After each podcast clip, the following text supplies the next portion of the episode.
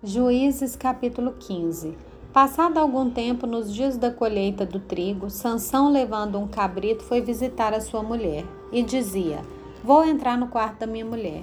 Porém, o pai dela não o deixou entrar e lhe disse: Eu realmente pensei que você tinha muito ódio por ela e por isso a dei ao seu companheiro. Mas você não concorda que a irmã mais nova é mais bonita do que ela? Fique com ela em lugar da outra. Mas Sansão disse: Dessa vez sou inocente para com os filisteus, quando lhes fizer algum mal. Então saiu, apagou, apanhou trezentas raposas e pegou um bom número de tochas. Amarrou as raposas duas a duas pela cauda e prendeu uma tocha em cada par. Pôs fogo nas tochas e largou as, as raposas nas plantações dos filisteus. Assim, incendiou tanto os feixes como cereal que ainda estava por ser colhido, além das vinhas e dos olivais. Os filisteus perguntaram: Quem fez isso? Responderam: Sansão, o genro do Timinita, porque o sogro lhe tirou a mulher e a deu ao amigo dele. Então, os filisteus foram e queimaram a mulher e o pai dela. E Sansão disse a eles: se é assim que vocês fazem, não desistirei, enquanto não me vingar. E ele os atacou com fúria, matando muitos deles. Depois desceu e habitou numa caverna da rocha de Etã.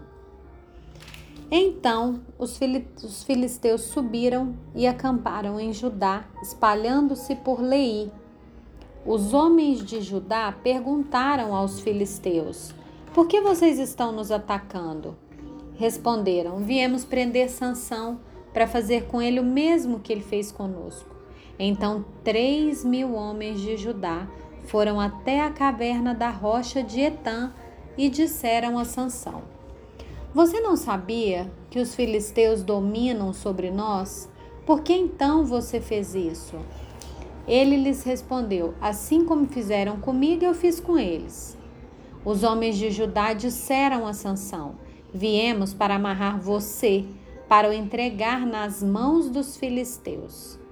Sansão disse: Jurem para mim que vocês não me matarão. E eles lhe disseram: Não, nós somente vamos amarrar você e entregá-lo nas mãos dos filisteus. De maneira nenhuma vamos matar você. Então o amarraram com duas cordas novas e o fizeram sair da caverna. Quando Sansão chegou a Lei, os filisteus foram gritando ao encontro dele. Mas o espírito do Senhor de tal maneira se apossou de Sansão que as cordas que ele tinha no braço se tornaram como fios de linho queimados, e as amarras que ele tinha nas mãos soltaram. Achou uma queixada de jumento ainda fresca, pegou-a na mão e com ela matou mil homens e disse: Com uma queixada de jumento, um montão, outro montão. Com uma queixada de jumento, matei mil homens. Quando acabou de falar, jogou fora a queixada, e aquele lugar foi chamado de Ramatlei. Sentindo muita sede, Sansão clamou ao Senhor e disse: por meio de teu servo deste esta grande salvação. Será que agora vou morrer de sede e cair nas mãos desses incircuncisos? Então o Senhor fendeu a cavidade que estava em Lei e dela saiu água.